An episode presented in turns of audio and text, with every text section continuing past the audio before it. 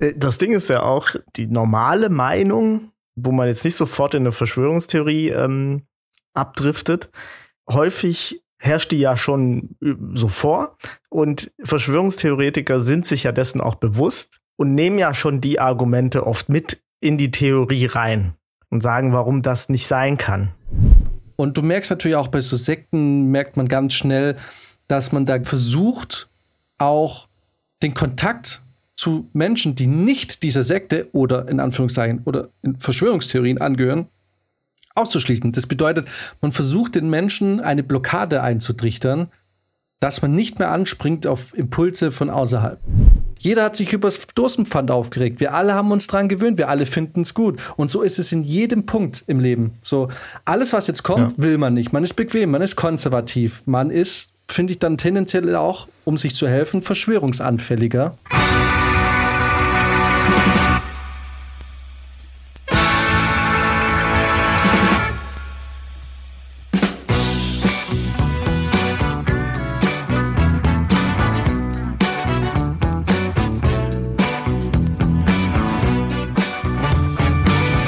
Wunderschönen guten Nachmittagskaffee. Ja, mein, mein, wer kennt ihn nicht, den Sonntagnachmittags-Eiskaffee? Oh, wundervoll. Ah, den hätte ich jetzt auch gern. Ich, äh, zurzeit stehe ich wahnsinnig auf Avocado. Avocado. Avocado. Püriert, oder? Das ist was, was es in Tirol gibt. Auch. Ich habe es jetzt aber auch schon in Südtirol bestellt. Das ist auch ein heikles Thema irgendwie, ne? Diese Südtirol-Geschichte. Ich glaube, das ist da ist was noch nicht ganz ausgefochten. Ich bin vorne an einem Haus vorbeigefahren, wo fette Österreich-Banner hingen und wo es hieß, ähm, Südtirol ist nicht Italien, Freiheit für Südtirol und so. Ja, klar. Also, das ist auch ein Rabbit Hole, wo man, glaube ich, reingehen kann. Ja, ja. ja aber Im Zuge meiner Forschungsarbeiten zu Freiwild, zu der Band damals, bin ich da auch dran gekommen. Die sind ja auch aus Südtirol. Ach, tatsächlich. Ja, ja, und deswegen sind die auch so ja. ultradeutsch. Ja, wobei die Südtiroler ja nicht deutsch sein wollen. Naja. Die Südtiroler wollen einfach Südtiroler sein, glaube ich. Ja, aber halt äh, natürlich den deutschen Sprachraum ganz klar gegen den italienischen abgrenzen. Ja, ja. Genau. Ja. Ja, das ist ja, das sind ja diese Allmachtsfantasien irgendwie, äh, wenn wir aber alle sagen, na, dieses sind Bayern, Österreich, also Bayern, Tirol und Südtirol. Und witzigerweise jedes Land ist dann für sich beansprucht. So, ja, dann, ähm, das wäre doch voll geil, wenn, äh, wenn die Österreicher sagen, ja, wenn Bayern und so noch zu uns gehören würden, die Bayern sagen, ja, wenn Tirol und Südtirol noch zu uns gehören würden und die Südtiroler sagen, äh, ehrlich gesagt weiß ich nicht, was die Südtiroler sagen, aber Der Traum vom alpinen Superland. Ja. Die Südtiroler sagen, ah, non mi piace. Aber haben wir letztens schon besprochen, äh, es ist ein bisschen lustig, weil das alpine Superland ja eigentlich nach Oberbayern aufhören würde. Also ich finde ja nicht mal, dass da ganz Bayern reingehört, weil ein bisschen nördlich von München wird es ja schon eklig. So, was die Landschaft ja, ja, also angeht. Niederbayern muss sich anstrengen. So, also, dazu gehört. Das ist will. ja schon gar nicht mehr Alpenland. Das ist ja, das ist ja alles Agrarkultur und so. Das ist, äh, würde jetzt mal nicht sagen, dass es zu einem Alpen-Superland gehört. Aber ein alten Superland. ja. Ich finde es auch geil. Ich finde es auch irgendwie lustig. Ich meine, wenn ich mir das so überlege, ne, also jetzt gut, Bayern ist schon stark bevölkert, aber so Südtirol oder so, viele wohnen da ja auch gar nicht. Also das ist ja wirklich, wie viel, wie viel leben in Südtirol? Drei, vier, 500.000? Ach, so viele können es nicht sein. So viele große Städte gibt es da ja gar nicht, ne? Aber ich, ich muss schon sagen, ist natürlich schon eine schöne Gegend. Bozen und so. Brixen, Bozen, Brixen, ich bin jetzt gerade in Meran. Ja, ist alles schön schicki schicki. Das ist schon nett. Sterzing gibt's noch. Südtirol hat eine der meist fotografiertesten Seen dieser Erde, habe ich das Gefühl. Also, wenn du einmal am Praxer Wildsee warst, siehst du den überall. Wirklich ja. überall. Denn jeder, äh, auf jedem Werbeplakat, also ich würde mal sagen, inzwischen 70% Wahrscheinlichkeit, dass es ein Bild von Wildsee ist mit dieser Hütte vorne dran. Dieses Bootshaus, ja. Es ist wirklich, wir haben ja da gedreht, es ist wirklich sehr schön. Und das Geile war, als wir gedreht haben, war das so ein bisschen abgesperrt. Das bedeutet, wir hatten den ganzen See für uns paar Stunden. Ich hatte da ja dann an den Tagen keine Komparserie und nichts. Das heißt, ich hatte, ich habe dann einfach mal einen Rundgang gemacht. Einmal Praxer Wilze und das war richtig geil, weil das ist ein, Touri-Ort, den mal alleine abzulaufen. Das sind, das sind die schönen Seiten des Films die man dann man hat. Man flucht viel über den Film, aber den Vorteil, den man hat, wenn man beim Film arbeitet, ist, dass man oft an Orte kommt, an die viele Menschen nicht so einfach rankommen und die so vorfindet, wie sie so gut wie nie jemand vorfindet. Also wie oft wir mhm. Sondergenehmigung für Schlösser und irgendwelche alten Räume hatten oder sonst was. Ähm, ja, das sind so die Vorteile. Aber apropos schöne Orte. Ihr erinnert euch doch noch an die äh, Waldbrände auf Maui. Ich habe da eine komische Story mitgekriegt. Und zwar, kurz nach den Waldbränden gab es ja diese ganzen Drohnenaufnahmen, die die ganzen Schäden und so begutachtet haben, Nachrichtenaufnahmen und überall alles verbrannt und so. Und da gab es ja die ersten TikToker, YouTuber und Verschwörungstheoretiker auf YouTube, die Ausschnitte genommen haben, worauf zu sehen war, dass ganz viele Gegenstände, die eine blaue Färbung hatten, blaue Autos, blaue Sonnenschirme, blaue Häuser, alles mögliche, dass die von den Feuern weitestgehend unberührt waren. Habt ihr das mitgekriegt? Äh, ich habe irgendwie sowas auch irgendwo gehört, in so einem YouTube-Short oder so. Ja, genau. Und da gab es einen Zusammenschnitt und so, ja, und dann fliegen, fliegen die Drohnen oder was weiß ich über die äh, zerstörten Gebäude. Und mir war nicht bekannt, dass es in diese Richtung irgendwas gibt, was fadenscheinig wäre. Und die Person fängt so an, ja, alles blau. Und ich dachte, wow, das ist ja wirklich ganz viele Sachen, die da blau sind, wurden einfach nicht verbrannt. Und fand es auch jetzt ein bisschen weird, weil ich eben nicht vorgeprägt war. Und da habt ihr erstmal so, war erstmal auch so ein bisschen perplex, wie kann es, also seltsam. Später hat sich herausgestellt, dass ganz viele andere Sachen sind auch nicht abgebrannt. Also es ist natürlich einfach wieder nur komplette subjektive Wahrnehmung. Aber nichtsdestotrotz, die spannende Geschichte, auf die ich gekommen bin, ich glaube, es war auf TikTok, also Zusammenschnitt, habe ich unter den Hashtags Project Bluebeam gelesen. Und ich so, was ist denn Project Bluebeam? Und Leute, da hat sich mir eine Verschwörungstheorie aufgemacht, die ich also die habe ich so nicht kommen sehen. Ich habe ich hab die auch zum ersten Mal gehört. Und zwar bei dem Projekt Bluebeam handelt es sich um eine Verschwörungstheorie, die mindestens mal bis in Mitte der 90er zurückreicht. Es geht natürlich wieder um eine gesichtslose und namenlose Schattengemeinschaft, die äh, eine neue Weltordnung anstrebt. Und um diese neue Weltordnung umsetzen zu können, passiert bei Project Bluebeam folgendes. Riesengroße blaue Laser werden auf die Welt abgefeuert und verursachen überall Schäden, riesige Hologramme in der Luft suggerieren den Leuten eine Alien-Invasion, die zurückgeschlagen wird. Und diese Schattengesellschaft feiert sich danach als Retter der Welt, gründet damit quasi einen neuen Kult, eine neue Religion und werden dadurch zu den Anführern dieser Welt. Okay. Und das ist die wildeste Theorie, die ich bisher je gehört habe. Also, ich meine, ganz ehrlich, Flat Earth würde ich mal sagen, bis zu einer bestimmten Jahreszahl irgendwie noch okay, also so Mittelalter und so, er ist eine Scheibe und so. Später dann würde ich mal sagen, schwierig, einfach ein bisschen äh, absurd, dass die Leute daran glauben. Ich würde sagen, Chemtrails irgendwie auch ein bisschen absurd und so, aber blaue Energiestrahlen, die die Welt zerstören, riesige Hologramme im Himmel, die eine Alien-Invasion suggerieren sollen und dadurch eine Schattengesellschaft die Weltmacht zu gewährleisten, finde ich super geil. Hast du irgendwo gesehen, warum die blau sind? Nein, nein. Genau, und was hat es mit diesen blauen Gegenständen auf Maui jetzt zum Beispiel auf sich? Dass die verschont wurden. Also wie wurde das erklärt? Dafür gibt es keine Erklärung. Also ich, ich habe ehrlich gesagt lange gesucht, auch was den Ursprung angeht, weil es gibt auf YouTube auch Videos, die diese Blue Beams äh, wohl zeigen wollen. Und zwar hat WHAS 11, also man merkt, das ist ein sehr, sehr großer amerikanischer Sender, die haben auch berichtet, was die Waldbrände von Maui wirklich erzeugt haben können. Und hier wird von Energy Weapons gesprochen. Warum der jetzt blau ist, habe ich ehrlich gesagt nicht in Erfahrung bringen können. Es ist auch sau schwierig, so wirklich auch mehr Infos zu Bluebeam zu bekommen, weil die Verschwörungstheorie offensichtlich auch noch nicht so allgemein verbreitet ist. Teilweise wird da auch von, von The Second Coming, also die zweite Wiederkehr von Jesu Christi gesprochen. Es hat also dazu auch, es hat auch so ein bisschen einen religiösen Touch, aber nicht immer. Im Endeffekt ist es die perfekte Verschwörungstheorie wieder mal, weil sie ist ja nicht kohärent. Ja, ja. Wisst ihr, was ich meine? Es ist die einen behaupten das, es gibt so ganz viele kleine Nuancen. Und im Endeffekt ist die einzige Sache, mhm. wo man sich wirklich einig ist, die, dass es irgendwelche Menschen sind, von denen man aber nicht so genau weiß, wer, aber es sind sehr mächtige Menschen, die im Hintergrund agieren und die mit Energiewaffen die Erde beschießen, um eine Alien-Invasion zu inszenieren. Da kommt tatsächlich eine andere Verschwörungstheorie auch ins Spiel, die da, glaube ich, auch so ein bisschen mit zusammenhängt. Das habt ihr vielleicht auch schon mal gehört. Die Space is Fake-Theorie, weil es da im Prinzip auch darum geht, dass man eine Alien-Invasion vortäuscht, die dann am Ende des Tages die Welt vereinen soll, damit man so ein One World Government hat. Aber das ist ja eigentlich, eigentlich im Endeffekt der Kern von jeder Verschwörungstheorie. Dass es eine nicht wirklich identifizierbare und nicht bekannte Gruppe von sehr privilegierten Menschen ist. Teilweise ist es ja nicht mal ganz klar, ob es Menschen sind.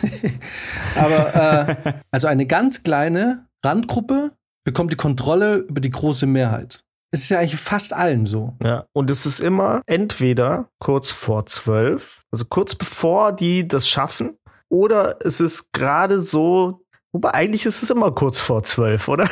Nicht immer. immer. Es gibt so. ja auch Verschwörungstheorien, die also auf Ereignissen beruhen, die ja schon passiert sind, wo man sich aber noch nicht einig ist, wer dahinter steckt. Ah, und man muss dann quasi wieder zurück zum guten Zustand. Ne? Also es ist quasi entweder kurz vor zwölf oder gerade kurz nach und wir müssen uns jetzt wieder, wir, wir, können das Rad der Zeit zurückdrehen, äh, indem wir nur ganz ähm, komische Sachen machen. Naja, oder es ist auch, man muss sich auch befreien von der vermeintlichen ja, genau. Knechtschaft. Siehe Trump. Und ja, Trump oder ich meine, ganz, ich meine, Entschuldigung, es gibt eine ganze Relig es gibt eine ganze Bevölkerungsgruppe, die bis heute unter der Verschwörungstheorie, unter Verschwörungstheorien leiden. Also, ne? Ja. Man muss ja auch ganz klar sagen, das Judentum leidet sehr unter Verschwörungstheorien. Auf jeden Fall, ja. Und also das bedeutet, dass Verschwörungstheorien ist ja kein Phänomen der heutigen Zeit. Nee. Aber was spannend ist, ist, durch die heutige Technologie haben Verschwörungstheorien natürlich einen großartigen Nährboden, um schnell ja. zu wachsen. Ich, ich finde das super interessant, weil auf der einen Seite hast du da recht, ne? Also so Verschwörungstheorien lassen sich jetzt viel besser verbreiten. Es gibt viel eher die Möglichkeit, auch, sage ich mal, diese Informationen zusammenzusammeln. Also wir alle kennen das, jeder ist schon mal in diesem YouTube-Sumpf gelandet und hat sich ein vermeintliches Echtheitsvideo angeguckt nach dem anderen, was belegen soll, warum diese Theorie oder diese Theorie wahr sein soll. Auf der anderen Seite ist es irgendwie auch schwieriger geworden, manche Dinge zu glauben. Also ich meine, in der Zeit vor Internet und dem Ganzen, da hattest du nicht groß die Wahl. Da musstest du ja, wenn jemand irgendwie vermeintliche Beweise hatte, konntest du das nicht wirklich prüfen. Heutzutage kannst du ja auch selber viele Sachen sehr schnell widerlegen, indem du ein bisschen recherchierst. Du kannst aber auch sehr viele Sachen belegen, wenn du lange genug suchst. Also ich kann jetzt natürlich so lange suchen und finde genug Quellen, die mir sagen, dass Project Bluebeam natürlich echt ist. Genau, genau. Also auf der einen Seite kannst du schon sehr schnell eine Verschwörungstheorie verbreiten und Beweise dafür vermeintlich finden. Auf der anderen Seite kannst du aber auch sehr schnell Gegenwind erzeugen und Gegenargumente dafür finden. Also man kann sie, finde ich, auch jetzt viel schneller anfechten, habe ich das Gefühl. Äh, das Ding ist ja auch, die normale Meinung, wo man jetzt nicht sofort in eine Verschwörungstheorie ähm, abdriftet, häufig herrscht die ja schon äh, so vor. Und Verschwörungstheoretiker sind sich ja dessen auch bewusst und nehmen ja schon die Argumente oft mit in die Theorie rein und sagen, warum das nicht sein kann. Und das Problem ist halt auch, dass du dann, wenn es irgendwie jetzt, keine Ahnung, es geht um, es geht um die Mondlandung oder so, äh, dann ist halt schon immer so, die sagen halt immer, naja, man hat halt, also es gibt Satellitenbilder vom Mond, da sieht man, wo das Ding gelandet ist und man sieht auch Materialien und so, die da noch rumliegen. Und weil die Verschwörungstheorien das ja wissen, dann sagen die natürlich, ja, das ist ja alles gefaked. Das gibt's ja alles gar nicht so. Ne? Und das Problem ist, man kann, man hat ja dann deswegen keine neuen Argumente, also um auf die Verschwörungstheorien einzugehen, sondern du musst in die Verschwörungstheorie rein und innerhalb dieser Theorie nach Logiklücken suchen. Weil mit deinen, mit, mit deinen ja. Argumenten kommst du ja nicht weiter. Das haben die ja quasi schon äh, verwurstet so. Und das ist das macht so schwierig, da irgendwie, irgendwie weiterzukommen.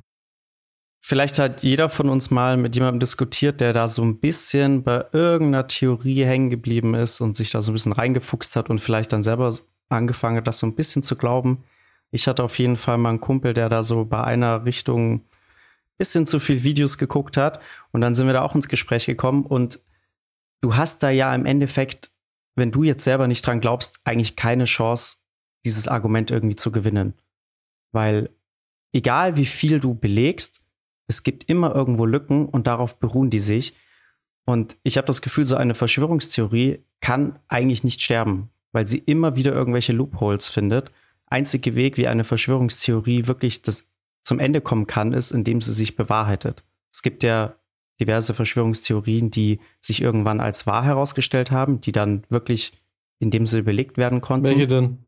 Zum Beispiel ähm, das Wunder von Bern, wo der deutschen Mannschaft vorgeworfen wurde, dass sie gedopt haben und dass über viele Jahrzehnte hinweg nach und nach immer mehr nachgewiesen werden konnte, dass die nicht nur Vitamin C gespritzt bekommen haben, sondern wirkliche Dopingmittel. Aber das war tatsächlich kurz nach, nach dem Sieg der deutschen Mannschaft, war das direkt eine, sag ich mal, Verschwörungstheorie, dass das passiert ist. Das wurde denen vorgeworfen, wurde lange vom DVB abgestritten und hat sich jetzt aber nach vielen, vielen Jahrzehnten tatsächlich herausgestellt, dass das so gewesen sein muss.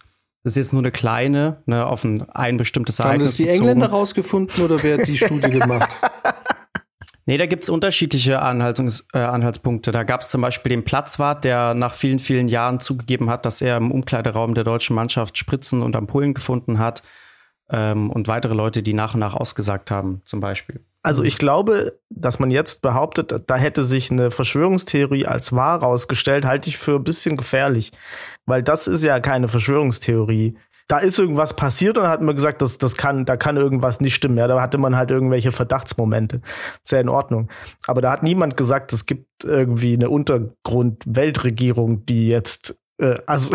Ja gut, da muss man natürlich unterscheiden. Ne? Um, also der Begriff Verschwörungstheorie ist ja sehr, sehr breit gefächert. Also da fallen ja viele Ideologien oder Geschichten drunter. Wenn man jetzt natürlich sagt, man geht jetzt nur auf die, die eben einer kleinen Gruppierung untergestellt ist, ne, wo ja auch dann gerne mal irgendwie die Illuminaten vorkommen oder die Freimaurer oder so. Das ist natürlich was anderes. Aber es gibt ja auch ganz viele Verschwörungstheorien, sage ich mal, die jetzt nicht zwingend irgendeiner Gruppe untergeordnet sind, die aber trotzdem in diesen Bereich fallen, wo man bis heute nicht weiß, wer, wer steckte dahinter oder was hat es damit auf sich. Aber ich finde halt, für eine Verschwörungstheorie brauche ich irgendwie auch eine Verschwörung. So, und wenn da jetzt, also so, so eine Mhm. Schummelei, wo sich halt jetzt irgendwie ein Team oder so äh, sagt, hey, wir, wir schummeln hier und wir sagen es keinem, das wäre jetzt für mich noch keine Verschwörung. Da müsste noch irgendwie was. Also die Frage ist, Es müsste quasi einen tieferen Sinn haben. na, die Frage ist halt die, wurde sofort ermittelt oder so. Aber wenn zum Beispiel es nicht ermittelt wurde und über Jahre sich dieses Gerücht hält, dann ja, würde ich jetzt vielleicht nicht komplett abschmettern als das ist keine Verschwörungstheorie, aber es ist natürlich keine sexy Verschwörungstheorie, weil zu wenig auf dem Spiel steht. Genau. Ja. Aber ja. das ist halt jetzt die Frage. Schulhofgerüchte. Sind die eine abgemilderte oder eine kleinere Form von Verschwörungstheorien? Also du hast dieses eine Kind, bei dem es auf einmal heißt, dass ähm, man, also irgendjemand hat beobachtet, wie es einen Frosch gegessen hat. Und dann verbreitet sich das auf dem Schulhof und auf einmal wird dieses Kind zum Aussätzigen. ja. Und die Frage ist ja auch immer, was diese Geschichte auf dem Schulhof, also Schulhof-Mobbing, ja ähnlich hat zu einer Verschwörungstheorie, ist ja dann schon das, dass sich eine anfängliche Lüge sich aber sehr bereitwillig und sehr schnell ausbreitet, weil es schnell auch ger und gerne aufgefasst wird. Wo man es vielleicht aber unterscheiden kann, ist beim Wunder von Bern, ist halt die Frage, gab, wurde das so bereitwillig aufgenommen oder gab es einfach Leute, die vielleicht die Niederlage nicht akzeptiert haben? Oder war das sowas, wo ganz schnell die Runde gemacht hat, ja, irgendwie, da war vielleicht was. Also vielleicht kann man es so ein bisschen abgrenzen. Oder, aber ich würde es nicht ganz ausschließen. Also ich könnte mir schon, ich könnte schon sagen, ja, das könnte man vielleicht schon so ein bisschen latent Richtung Verschwörungstheorie. Ich weiß nicht, wie der Ablauf Mhm. war. Aber ich würde es jetzt vielleicht nicht ganz. Aber das, das stimmt schon. Es ist sehr schwierig. Auch wieder so ein schwammiger Begriff. Ich glaube, der Begriff ist halt nur deswegen schwammig, weil Verschwörungstheoretiker das brauchen. Dass sie sich sozusagen legitimieren über solche Sachen, äh, wo sie dann sagen, na guck mal hier, hier war, ist auch was nicht mit rechten Dingen zugegangen und da hat, da hat sich rausgestellt, das stimmt so. Das war ja auch irgendwie eine Verschwörung. Ich glaube, das funktioniert nur als Legitimationsmechanismus für Verschwörungstheorien. Ich glaube nicht, wenn man es mal wirklich runterbricht, glaube ich nicht, dass es dann ähm, eigentlich darunter zählen würde. Ich meine, in dem Fall wäre ja jede, jede Strafverfolgung äh, eine bewiesene Verschwörungstheorie so. Und ich glaube nicht, dass man das machen sollte einfach. Da wäre ich äh, insgesamt ein bisschen vorsichtig. Haben wir irgendwelche Anhaltspunkte, wie wir Verschwörungstheorien erkennen können? Also jetzt, wo ich gerade so drüber nachdenke, das würde aber wiederum natürlich das belegen, was ich gerade mit, mit dem Wunder von Bern erzählt habe, ist folgendes, dass die Verschwörungstheorien, von denen wir jetzt ja in der Regel auch reden, gerade so die großen Theorien ja auch sehr davon leben, dass sie quasi einen Startpunkt haben, ein, ein Ereignis oder eine Grundtheorie, die dann aber ja sehr davon lebt, dass die Leute dann nach weiteren Anhaltspunkten suchen und diese auch überall entdecken. Also das ist ja wirklich ein Stein, der da ins Rollen kommt, der dann von den Leuten, die es annehmen, weiter ausgebaut wird. Ne? Das wäre jetzt das Gleiche, wenn wir auf das Schulhofgerücht zurückkommen, wenn auf einmal andere Schüler sagen, hey, ich habe auch schon mal gesehen, wie der eine Maus gegessen hat. Oder letztens in seinem Sandwich bin mir nicht sicher, ob das nicht irgendwie eine Ratte war oder so. Ja, also da geht es ja dann immer weiter, immer weiter. Die Leute suchen dann nach weiteren Beweisen und finden sie ja auch. Und das ist, würde ich jetzt sagen, für mich was, was so eine Verschwörungstheorie ausmacht, mhm. dass, dass die von sich selber quasi lebt und sich selber nährt. Mhm. Es ist so ein bisschen nach, nach Gesichtern in Strukturen suchen, ne? Mhm. So, wo, man, wo man Gesichter sehen will, findet man die Gesichter auch, ne? Was glaubt ihr, warum funktioniert denn das dann so schnell? Weil ich glaube, eine Verschwörungstheorie, es klingt es zwar nach viel Arbeit, okay, ich finde jetzt neue Beweise, die sagen, dass der Udo Ratten frisst. Aber das sind relativ schnell und unkompliziert auffindbare Beweise, die man da findet. Weil ich habe das Gefühl, dass Verschwörungstheorien gut funktionieren, weil es sehr viel anstrengender ist, das Gegenteil zu beweisen. Mhm. Und bewe es ist natürlich sehr viel anstrengender, mit einer Rakete die Erde zu verlassen, um zu schauen, ob die Erde rund ist, als zu sagen, naja, die Erde ist flach und solange mir keiner, solange ich es nicht mit meinen eigenen Augen sehe, ist sie natürlich auch flach, weil es kann ja, ja. alles gefaked werden. Das bedeutet, Versch Leute, die einer Verschwörungstheorie anhängig sind, sind ja eigentlich Leute, die sich das Leben da relativ einfach machen. Ja. Weil sie entledigen sich da Recherche. Wenn sie denn nicht glauben wollen, was im Buch steht. Weil es wäre im Prinzip in Anführungszeichen recht einfach. Also, ähm, jetzt vielleicht gut, man kann jetzt nicht einfach die Erde verlassen, aber theoretisch könnte man einen Wetterballon steigen lassen. Man könnte zusammensparen. Es gibt so viele Leute, Flat Earther, die alle Geld in den Topf werfen können, die alle sagen können, wir, wir beobachten jeden einzelnen Schritt dieser Expedition, von der Herstellung des Ballons bis alles. Und dann gehen wir sicher, dass niemand diesen Ballon faken kann, die Aufnahmen faken kann. Und dann lassen wir den hochsteigen und dann schauen wir, welche Form die Erde hat. Also es wäre in der verhältnismäßig einfach umzusetzen. Ne? Und das Geld wäre da, weil du brauchst wahrscheinlich nur tausend äh, Flat Earther, die alle irgendwie einen Hunderter reinschmeißen oder tausend Euro und dann hast du das wahrscheinlich finanziert. Ja. Aber gibt's ja. Also haben die ja gemacht. Ja, genau, aber dann gibt es ja natürlich immer noch diese paar Flat Earther auf der restlichen Welt, die sind halt auch noch nicht glauben, so, ne? Also, es ist halt, ein paar hast du dann vielleicht schon überzeugt. Es gibt ja auch dieses, dieses Meme auf YouTube oder so von dem Typen, der eben mit diesem Licht äh, die Krümmung der Erde testen will und dann in dem Versuch zu beweisen, dass die Erde flach ist, den, aus Versehen den Beweis liefert, dass die Erde rund ist und dann sprachlos ist. Ja. Manchmal denke ich mir auch, ist ein bisschen gefaked, aber ich glaube nicht, ich weiß es nicht. Mhm. Das ist eine Reaktion, es ist schon sehr komisch. Ja. So, aber es ist ja ein Aufwand, ne, dieses Experiment zu machen, als zu Hause zu sitzen und zu sagen, ne, die Erde ist flach. Also es ist ungefähr wie wenn Markus Söder einfach sagt so, nö, ja, genau. glaube ich nicht. Wenn man ihm sagt, dass Worum ging es da? 80 Prozent der deutschen Bevölkerung würde, äh, ist froh, dass die Energiekraftwerke oder so abgeschaltet wurden oder irgendwie so, ne? Und, äh, und Markus Söder einfach sagt, nö. Ja, aber doch ist doch so. Nö, glaube ich aber nicht. Ja, aber doch. Weil du jetzt gerade das Wort Glauben ein paar Mal verwendet hast, würde dir sagen, dass es nicht ähnlich auch mit dem Glauben an sich ist und der Wissenschaft zum Beispiel?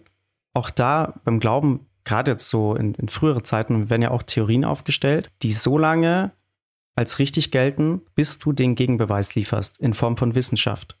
Ne? Sei es jetzt irgendwelche Naturereignisse, ne? Katastrophen etc.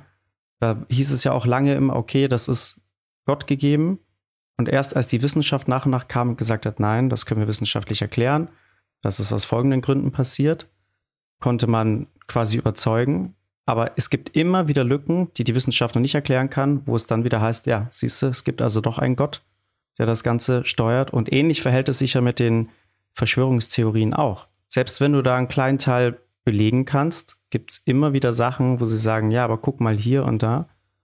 Also stimmt meine Theorie wohl doch. Was übrigens, ich habe das äh, in, in, der letzten Folge schon angesprochen und habe das jetzt nicht weiter ausgeführt, aber jetzt einfach nur noch mal, dass, dass das noch mal gesagt ist. Diese Löcher in den wissenschaftlichen Theorien sind Absicht.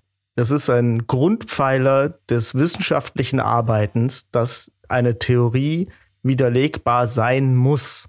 Also alles andere würde als unwissenschaftlich gelten. Wenn du sagst, alle Menschen sind doof und wer was dagegen sagt, ist erst recht doof, ist das keine wissenschaftliche These. Also man kann nicht das Gegenteil beweisen an dieser, wenn man der These folgt. Ne? Und deswegen ist das so schwierig oft, dass dann eben alle möglichen Leute sagen, ja, aber hier gibt es ja noch Probleme mit der Theorie, hier gibt es noch das und das. Ja, die sind da, das ist auch in Ordnung. Und wenn du jetzt mit dem gleichen wissenschaftlichen Know-how daran gehst, vielleicht du noch mal eine empirische Studie oder sonst irgendwas machst, dann kannst du sagen, meine Studie hat jetzt ein bisschen was anderes ergeben. Warum ist das so? Und dann kommt der nächste und der kann sich da wieder drauf beziehen und so weiter. So funktioniert halt die Wissenschaft. Aber so funktionieren natürlich Verschwörungstheorien nicht. Nee, genau. Und das ist, was du ja vorhin schon gesagt hast. Das Verrückte an der Verschwörungstheorie ist ja auch, dass man ja selber auch schon die möglichen Argumente aushebelt, indem man einfach sagt, sie werden dir wahrscheinlich sagen, das und das ist das Gegenargument. Aber das ist natürlich eine Finte und natürlich lügen sie dich da an. Und in Wahrheit ist es aber auch so und so und so. Das ist natürlich ein Totschlagargument, weil dann, wie willst du denn da noch dagegen argumentieren? Genau, kannst du nicht. Die Frage, die sich mir aber, äh, was vielleicht auch spannend ist, wenn man jetzt mal so von der Entstehung einer Verschwörungstheorie ausgeht, na, was muss man denn haben, damit eine Verschwörung, oder wie, woher kommen sie? Ne? Also wo beginnt eine Verschwörungstheorie und auf welchen Nährboden muss sie treffen, damit sie wachsen kann? Weil ich habe äh, letztens, ich fand die erste Staffel How to Become a Tyrant ganz witzig und jetzt kam die zweite Staffel Netflix How to Become uh, a Cult Leader. Und da muss ich sagen, da, wenn man sich die Serie anschaut, sind sechs Folgen und in jeder Folge wird ein Sektenführer quasi besprochen und anhand seiner Methoden, wie er diese Sekte gegründet und aufgebaut hat, eben halt bestimmte Punkte gemacht, wie pass auf dein Image auf, ähm, finde Anhänger, bla bla bla bla bla. Auf jeden Fall merkt man da, so wo sowas anfangen kann, weil ich meine, wo beginnt eine, wo beginnt eine Verschwörungstheorie? Ich kann mir nicht vorstellen, weil witzigerweise fast alle Sekten, die da besprochen werden, alle ihren Anfang in den 70ern hatten. das bedeutet, in den 70er Jahren war, waren die Menschen offensichtlich sehr offen für religiöse Sekten oder eben Kult oder Kulte insgesamt. Das bedeutet, die 70er Jahre waren wohl ein guter Nährboden dafür, um neue Glaubensrichtungen zu, zu erschaffen oder zu gründen. Mhm. Und es war auch nachweislich, sind in den 70er Jahren, vor allem in Amerika, extrem viele Religionen gegründet worden, weil es in Amerika sehr einfach ist, eine neue Religion zu gründen. Verhältnismäßig einfach. So, das mhm. bedeutet, wir haben dann, wir hatten es in den 70er Jahren gab es einen starken Anstieg oder eine starke Verbreitung von Glaubensgemeinschaften, die alle so ihre kleinen Sachen gemacht haben, die und da jetzt wird es auch wieder und jetzt finde ich geht hier geht man in so eine Verschwörungstheorie. Sie haben und was Brizi auch schon gesagt hat, in einen Kosmos, der abgeschlossen ist von der Außenwelt. Sie sind sowohl örtlich zum Teil dann auch abgeschieden, wie zum Beispiel die Colonia Dignidad und so. Ihr kennt das ja alles mhm. irgendwie in Südamerika. Südamerika war da wahrscheinlich auch ein sehr guter Ort für solche Geschichten, weil die Deutschen einen relativ guten Ruf hatten und dadurch auch relativ unbehelligt blieben von der, von der Politik. Aber sie sind halt aber auch innerlich ähm, so in ihrem Ding sehr abgeschottet von den Menschen, ne? Und du merkst natürlich auch bei so Sekten, merkt man ganz schnell, dass man da versucht, auch den Kontakt zu Menschen, die nicht dieser Sekte oder in Anführungszeichen oder in Verschwörungstheorien angehören, auszuschließen. Das bedeutet, man versucht den Menschen eine Blockade einzutrichtern, dass man nicht mehr anspringt auf Impulse von außerhalb. Mhm. Und worauf ich jetzt hinaus will, ich habe das Gefühl, weil wenn man sich jetzt mal auch die 70er betrachtet, ne, also vor allem Amerika, viele Kriege geführt, ne? Vietnam, Korea, Zweiter Weltkrieg. Ich meine, in den 70ern war der Zweite Weltkrieg jetzt auch noch nicht so lange weg. Ne? So, also Amerika hat sehr viele schmutzige Kriege auch geführt in Vietnam. Wir alle wissen, es gab dadurch auch die Hippie-Bewegung und es gab sehr Anti-Kriegsbewegungen und Amerika war, in Anf war eigentlich ein relativ kriegsmüdes Land oder Teile der Bevölkerung. Es gab den Kalten Krieg so, das bedeutet, die Menschen waren, litten unter Verunsicherung vom atomaren Krieg. Sie wollten keinen Krieg insgesamt mehr. Und gibt es da Parallelen zur heutigen Zeit? Warum heute oder vielleicht in den letzten zehn Jahren Verschwörungstheorien wieder sehr gut funktionieren? Ja, weil die Menschen sind verunsichert. Ja. Umweltkatastrophen, Klimawandel, Krieg in Europa. Wir waren lange Zeit, hätte keiner mehr gedacht, dass es hier zu einem Krieg kommen könnte. Jetzt ist er da und er hat auch in absehbarer Zeit kein Ende. Beziehungsweise die Befürchtung steht ja auch noch, was passiert, wenn China noch mit einsteigt, was passiert, wenn äh, Russland vielleicht äh, am Verlieren ist und irgendwie was Unüberlegtes macht, was, was, was, was, was. Wir wissen es ja nicht. Ne? Wir wissen Mhm. nicht, wie sich das alles entwickelt.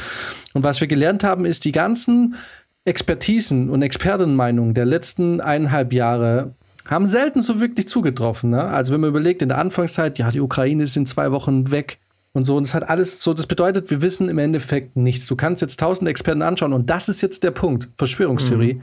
Du kannst jetzt 1000 Leute behaupten, die Wahrheit mit dem Löffel gefressen zu haben. 1000 Leute bringen ihre Meinung sehr fachkundig rüber, sodass man glaubt, ja, der hat voll recht. Mhm. Und 1000 Leute liegen falsch. Ja, wirklich, was man da relativ gut sehen kann, ist, dass ja die meisten Verschwörungstheoretiker sich sofort auf die Seite von Putin geschlagen haben. Und wenn man, wenn man denkt, man ist jetzt einer, ne? Da finde ich, ist es ein, ein seltsamer Mechanismus, sich dann auf den, auf dessen Seite zu schlagen, der jetzt den Angriff führt. Es ist vielleicht ein Symptom davon, was in den Menschen vorgeht, wenn die so verunsichert sind. Ich bin nämlich voll äh, bei dir mit, mit dieser Verunsicherung. Du siehst äh, wirklich, man sieht es ja sofort. Das, das erste, was angesprochen wird in ähm, bei Familienfesten, ist oh, der Feminismus und äh, die Frauen, die man weiß ja gar nicht mehr, was man sagen soll und so weiter. Ne? Alles Unsicherheit. Und dann kommt da so a- wieder einer, der jetzt einfach sagt: So, ich, ich greife jetzt hier durch, ich mache jetzt Krieg. Das heißt, irgendwo wünschen diese Menschen sich ja wahrscheinlich so ein, ähm, ja, so was Autoritäres auch irgendwie zurück, ne? wo man dann sagen kann, das ist der Weg, der wird jetzt einfach gegangen und es ist eigentlich egal, was für eine schneisende Verwüstung man äh, da hinter sich lässt, weil man denkt ja auch nicht, dass man selber in dieser Schneise irgendwann hängt, sondern man denkt, man ist Teil der Speerspitze. Also es ist so, man vermischt da irgendwie Unsicherheit mit so einer seltsamen Arroganz oft, finde ich. Ja, und mit einer Bequemlichkeit.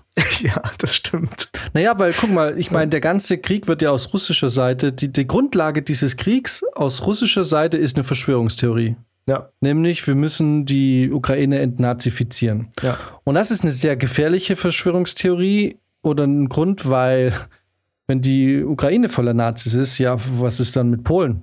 Ja. Und was ist mit Deutschland? Und was ist mit dem restlichen Europa? Also, das ist ja eine, eine Voraussetzung, die, die kannst du ja auf jedes Land anwenden, wo es dir gerade lustig ist. Ne?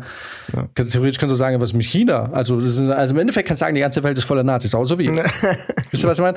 Also, es ist, Ja. eine sehr, es ist eine sehr gefährliche Verschwörungstheorie, weil sie so, weil der Grund, und das ist das Gute an dieser, an dieser Art von Verschwörungstheorie, ist, der Grund ist ja ehrenhaft. Okay, wir dürfen keine Nazis zulassen. Nazis sind schlecht. Da sind wir uns alle einig. Das bedeutet, der Kern dieser Verschwörungstheorie ist ein Grundsatz, in dem sich die ganze Welt einig ist, dass das stimmt. Genau. Gefährlich wird dann einfach erst der Punkt, wo man sagt, da leben welche. Ja. Und alle sagen, Ja. "W- wovon redest du? Hier nicht ein einziger Nazi. Sei ruhig, du Nazi. so, ne? Und auf einmal, und das kannst du ja ausweiten. Aber was ich meine mit, ist es eine sehr bequeme Verschwörungstheorie, ist ja, weil, warum nimmt der Westen diese Verschwörungstheorie gerne so an? Und meine Theorie ist, oder meine Vermutung ist die, weil es bequemer ist zu sagen, naja, wenn ich diese Verschwörungstheorie jetzt annehme, dann muss ich nie auf mein Auto verzichten, dann kriege ich billiges Gas und billigen Strom, dann ist das Klima kein Problem, Mhm. dann kriege ich bessere Arbeitschancen, der Arbeitsmarkt wird besser. Ne? Es ist ja auch so ein Grundsatz, mit dem hier in Deutschland einige Parteien arbeiten und ich würde mal sagen, nicht nur blaue, sondern da gibt es auch eher so schwarz eingefärbte Parteien, die mit ähnlichen Symboliken arbeiten, finde ich. Mhm. Und es ist eine bequeme Ausgangssituation, weil wenn ich sage, nee, das ist alles schlecht, was da drüben läuft, dann, also diese ganzen Verschwörungstheorien, die auch jetzt nicht nur was die Ukraine angeht, sondern generell so dieses, ne, irgendwie ja der Staat und uns geht so schlecht, bedeutet eigentlich nur die Aufgaben, die auf uns zukommen und die Probleme, die wir haben. Den können wir uns nur so gut stellen, indem wir einsparen, indem wir zurücktreten mit unseren Befindlichkeiten und sagen, okay, dann fahre ich jetzt halt weniger Auto oder ich äh, spare mit dem Strom, ich bin nicht mehr so verschwenderisch. Mhm. Und das wollen die Leute nicht, weil es unbequem ist. Ne? ja. Also, ich meine, der Schrei, als die Atomkraftwerke abgeschaltet wurden, der war ja enorm. Ich meine, er ist auch ein bisschen dumm, weil es ist ja auch ein bisschen blöd, wenn du das abschaltest und dann einfach nur den, den, den Atomstrom von außerhalb beziehst. Es ist wie Deutschland, die irgendwie so tun, als wären sie super reinlich, aber einfach den ganzen Müll nach, was weiß ich, nach äh, ähm, Indonesien oder Philippinen verschaffen ja. und einfach da ihren Müll abbringen. Das ist klar. Dann verfrachtest du den Müll einfach nur woanders hin und zeigst danach noch auf die Philippinen und sagst so, ihr seid so dreckig. ja. Was ist aber bei euch los? Das ist ja ekelhaft. Die machen ne? Videourlaub. und Deutschland ist es weltweit, glaube ich, war es eine Zeit lang zumindest auf Platz drei der größten Müllexporteure. Mhm. Ja? Und Deutschland ist ein sehr kleines Land. So, und die Frage ist halt so, natürlich springen ganz viele Leute auf diese Verschwörungstheorie auf, weil wenn Putin gewinnt, ne, also ideologisch, mhm. dann kann ich mein bequemes Leben, das ich jetzt habe, so beibehalten. Ich krieg billiges Gas, ich krieg vielleicht sogar billigen Sprit. Ich, es, bleib, es ändert sich nichts. Die Tatsache ist aber die, je weniger wir jetzt zurücktreten, desto mehr werden wir es irgendwann müssen. Weil wenn irgendwann mal das Grundwasser weg ist, ja und die große Schl äh, und sich die Leute anfangen zu schlagen um das Wasser und wir alle wissen seit Corona, was passiert, wenn die Leute das Gefühl haben, sie müssten sich ein, sie können sich den Arsch nicht mehr abwischen, ja, dann ist nach zwei Tagen kein Klopapier mehr da. Jetzt stell dir mal vor, und ich habe letztens gelesen, damit das Grundwasser wieder auf einem normalen Pegel wäre, ne, in Deutschland, müsste es eineinhalb Jahre ununterbrochen regnen. Ja. Man sieht doch die Wasserknappheit auf, schon auf sich zukommen. Ja. Und entschuldigung, ich, ich weiß, es wird jetzt voll lang, aber eine Sache will ich da noch sagen. Und dann den Leuten die Selbst, weißt du, und dann zu sagen, naja, jeder hat so die Selbstverantwortung, ne? den Leuten so ein bisschen eigen zu überlassen, so, ne? die Verantwortung, gute Entscheidungen zu treffen.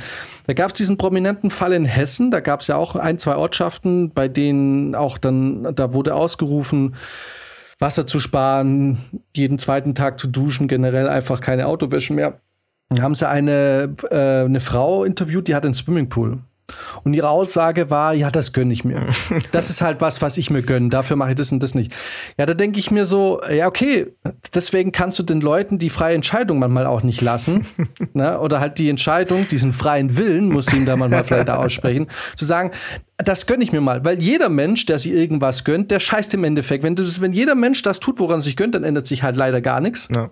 Und aber das ist das, wo die Leute dann sagen, naja, ich glaube an diese Verschwörungstheorie. Natürlich muss da aufgeräumt werden. Und ich glaube auch, dass die inzwischen bei uns in der Politik sitzen, weil die schneller weg sind, als dass wir jetzt hier über Jahrzehnte umständlich äh, zum Beispiel erneuerbare Energie ausbauen oder sonst was.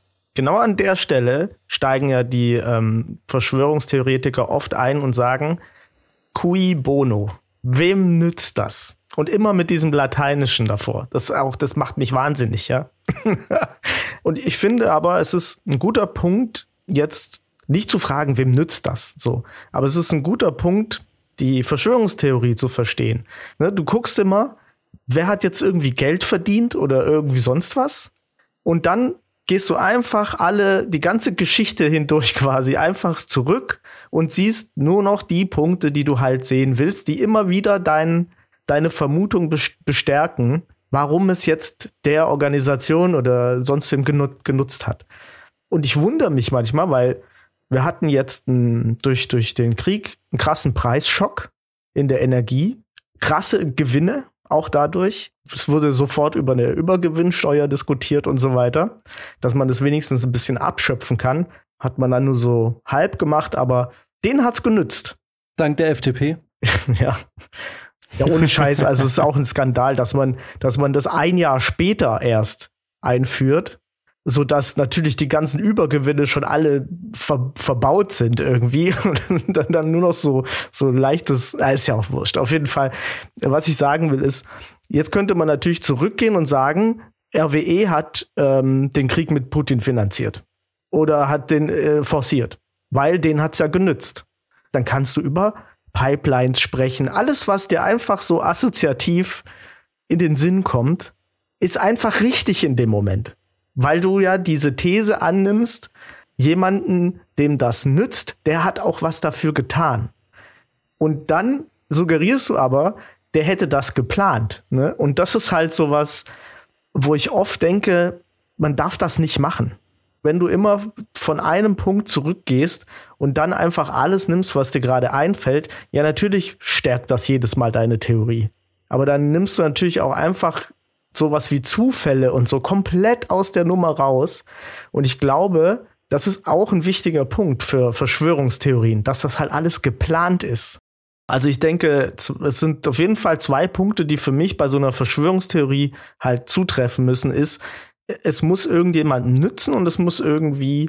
Aber ist es so, ist es so, weil, wenn jetzt dieses mit dem nützt es, ne? Weil es gibt ja auch, es gibt Verschwörungstheorien, die so, ich sag mal, so richtig trocken sind, ne? Also so ohne Augenzwinkern, die auch wirklich schädlich sind, so wie eben halt zum Beispiel eben religiöse, die sich gegen religiöse Glaubensgemeinschaften oder so richten. Und es gibt ja diese, in Anführungszeichen, Spaß-Verschwörungstheorien, bei denen man jetzt nicht irgendwie so wirklich sagen kann, der Nutzen von jemand anderem ist jetzt für mich ein Nachteil. Also zum Beispiel Echsenmenschen oder sowas. Ne? Also ja. solche dämliche, es gibt ja diese dämlichen Verschwörungstheorien. Da frage ich mich, so ähnlich wie bei diesen Sekten, ne? Da kommt ja irgendein Typ und, und sagt, ähm, ich bin jetzt der neue Messias weil es damals nicht geklappt hat, hat jetzt Folge 6 bei How to Become a Cult Leader. Ähm, das war ein Koreaner, der dann aber in Amerika eben auch gegründet hat. Und der hat. Die Moon-Sekte? Ja. ja. Weil die gibt es auch in Gießen. Die sind ja hier ganz groß. Ja, genau, die Moon-Sekte. Ähm, Sun Myung Moon. Und der hat einfach behauptet, dass die erste Jesu-Ding-Geschichte lief schief, deswegen hat Gott irgendwie in den 50er Jahren nochmal in Korea ein Kind auf die Welt gebracht, was der neue Messias ist. Und, und auf einmal glauben das die Leute, ne? Und das wird dann auch, da, ich meine, bei Sekten passiert da auch viel mit so Social Engineering und so. Also die Moon-Sekte arbeitet da wohl mit extrem viel Love-Bombing und so. Ja und Interesse und die Leute, also weil, was man auch sagen muss, bei Sekten und auch bei Verschwörungstheorien, das trifft ja auch viele Leute, die ja auch charakterlich vielleicht gar nicht so gefestigt sind. Ne? Weil was ich mich mal frage, ist, kann es nicht auch mal sein, dass eine Verschwörungstheorie einfach im Spaß anfängt und irgendwann im Laufe der Geschichte vergisst man, dass das irgendwo einen spaßigen Ding hat und der erste nimmt es ernst, weil ich habe das Gefühl, dass ich, manchmal habe ich das Gefühl, dass eine Verschwörungstheorie von einem Typen oder irgendwie auch immer im Spaß anfängt, er es gar nicht so ernst meint und dann aber irgendwie die ersten das mitmachen, das ironisch noch meinen. Und dann kommen aber so nach und nach die ersten, die glauben, es sei echt und so. Und irgendwann kriegt es so eine so eine Selbstständigkeit, wo du irgendwie das Gefühl hast, du hast gar keine Kontrolle mehr drauf. Zu dem Punkt wollte ich nämlich vorhin auch fragen, was ihr denkt, was für Leute es denn braucht, um so eine Verschwörungstheorie voranzutreiben, weil ich glaube auch, dass wenn du damit einer Theorie an bestimmte Leute rantrittst, du da gar nicht weit kommst. Aber wenn du jetzt an einen bestimmten Teil der Bevölkerung rantrittst, sag ich mal jetzt mit einem bestimmten Intellekt und so, dass du da viel mehr erreichen kannst. Und ich glaube, erst ab einer gewissen Größe, also erst wenn genügend Leute daran glauben und das Ganze so ins Rollen bringen, kriegst du auch nach und nach, sage ich mal, die höher intellektuelleren Leute, weil die dann aufgrund der Masse auch irgendwann das Zweifeln anfangen. Aber ich glaube, da ist es ganz wichtig am Anfang, an welche Leute oder an welche Gesellschaft du da rantrittst, um überhaupt diesen Nährboden zu haben und aus dem Ganzen mehr zu machen. Viele kriegst du auch, wenn sie noch jung sind, wo du einfach merkst, okay, da ist der Charakter einfach halt noch nicht so gefestigt. Die Frage ist ja, wann kommen die Leute, die in Anführungszeichen intelligenten Leute dazu? Die kommen wahrscheinlich dann dazu, wenn die Masse groß genug geworden ist. Ja, wenn sie sich was davon versprechen, wahrscheinlich auch. Ne? Wem nützt es? Ja, was, was ich mich auch manchmal frage bei der einen oder anderen Verschwörungstheorie ist, alles schön und gut, mal angenommen, es ist tatsächlich so, irgendwann kommt der Beweis und es wird bestätigt, dann frage ich mich bei der einen oder anderen Theorie trotzdem, was macht das jetzt für mich als, als einzelne Menschen für einen Unterschied? Ob es stimmt oder nicht. Es, es ändert in meinem Weltbild nichts großartig, es ändert sich in meinem Alltag nichts dazu. Also es gibt Dinge, klar, die würden einem so ein bisschen in seinen Grundfesten vielleicht erschüttern. Die würden doch irgendwie da eine neue Denkensweise aufmachen. Aber bei manchen Sachen denke ich mir wirklich, das, es ist eigentlich völlig egal, ob es stimmt oder nicht. Es ist völlig irrelevant für mich. Mhm. Ja, jein. Es wird natürlich für dich irgendwann nicht mehr irrelevant, weil zum Beispiel da ganze Parteien auf einmal vielleicht eine Mehrheit bekommen, mit denen niemand gerechnet hat. Und auf einmal haben die was zu sagen und auf einmal wirst du, weil das Verrückte ja bei zum Beispiel jetzt bei bestimmten Parteien, die hier gerade einen totalen Ausschwung äh, miterleben, ist es ja auch so, dass die Leute, gerade die, was ja ein bisschen das Absurd ist, ist, gerade die, die Anhänger, die da wählen wollen, am wenigsten profitieren würden. Ja. Wenn besagten Parteien irgendwie was zu, also hat, hat die AfD so, na, es ist, es ist halt so. es, es ist halt ja. so. Und, und ich meine, woher kommen die Leute? Die Leute kommen hauptsächlich statistisch, ich will da jetzt niemanden in eine Schublade schieben, aber statistisch gesehen kommen viele Leute aus einer Lebenssituation heraus, die nicht unbedingt die privilegierteste ist. Ich sage jetzt nicht, dass es allen so geht, aber so die Tendenz geht ja eher in Richtung, okay, ich erhoffe mir einfach für mich persönlich eine Besserung. Bessere Arbeitsplätze, bessere Jobchancen, bessere, einfach rundum besseres. Ich kann mir die Energiekosten nicht leisten, weil ich eben keine guten Jobchancen habe und so. Das sind ja so die Leute und das ist so eine Verzweiflungstat. Deswegen würde ich auch niemals sagen, Leute, die das, äh, die jetzt irgendwie da wählen oder Leute, die Trump gewählt haben oder wählen, dass das alles dumme oder schlechte Menschen sind. Ich würde mal sagen, es sind einfach Menschen, die in einer schlechten Situation stehen und aus eigener Kraft nicht wirklich wissen, wie sie ihre Situation verbessern können und dann sagen, na gut, der Staat hat Schuld oder jemand anderes muss es tun. Deswegen ist Putin eine gute Figur, weil man sich da die Leute ho hoffen, vielleicht, wenn er kommt, er löst es und dann, oder Trump ist eine gute Figur, weil man sich von ihm erhofft, er ist ein Macher, er tut es.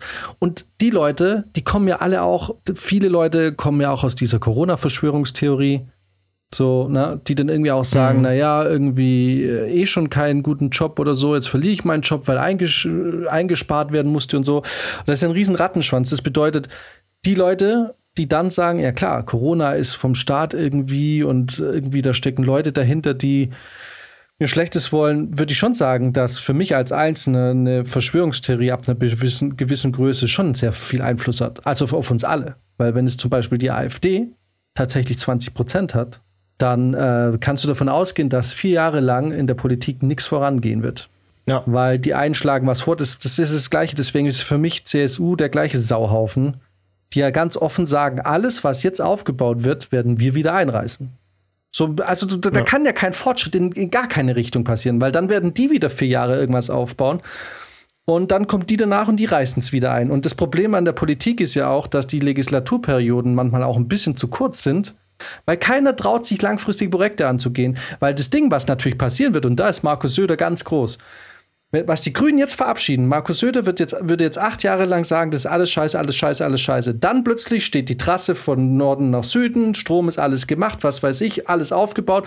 Und wer steht da und sagt, ja, hier Bayern und ja, wir, die, die haben immer gesagt und ja, ne? Das ist dann Markus Söder. Das bedeutet, langfristige Projekte anzugehen, sträubt man sich davor, weil du weißt ja nie, ob du in acht Jahren noch regierst. Und dann wird die Partei, die regierend ist, die wird natürlich den Erfolg für sich einheimsen, während du die Partei sein wirst, die diese so ins Laufen gebracht hat. Ne? Jeder hat sich über das Dosenpfand aufgeregt. Wir alle haben uns dran gewöhnt. Wir alle finden es gut. Und so ist es in jedem Punkt im Leben. So alles, was jetzt kommt, ja. will man nicht. Man ist bequem, man ist konservativ, man ist, finde ich, dann tendenziell auch, um sich zu helfen, verschwörungsanfälliger.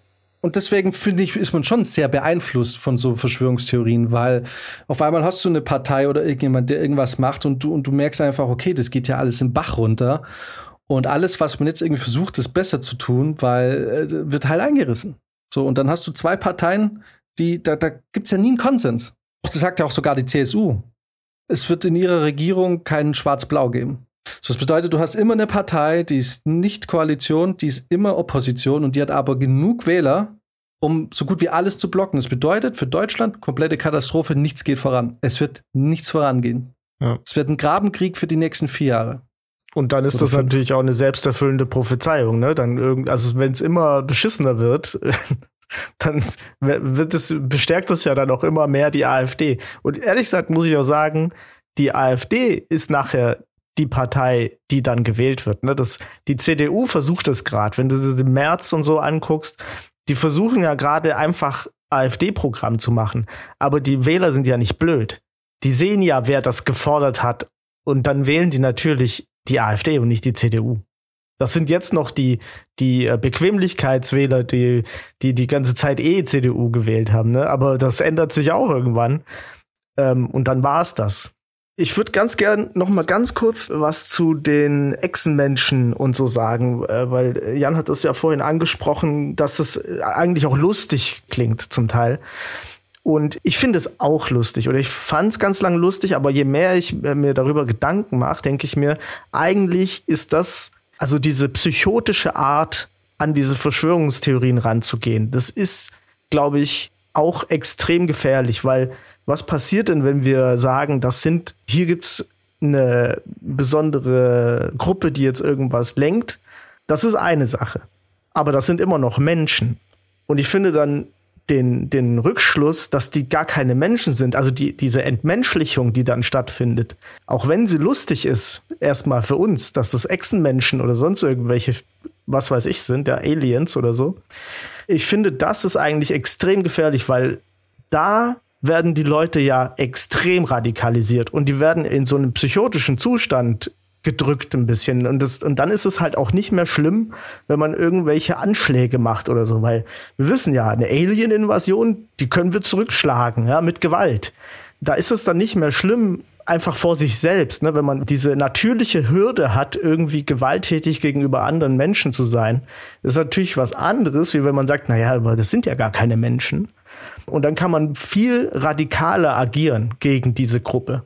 Deswegen, ich, ich wollte das nur noch mal kurz sagen. Ich finde das nämlich so ein bisschen, so ein bisschen schwierig. Auch wenn ich selber großen Spaß dran habe, äh, Verschwörungstheorien äh, über Echsenmenschen zu sehen.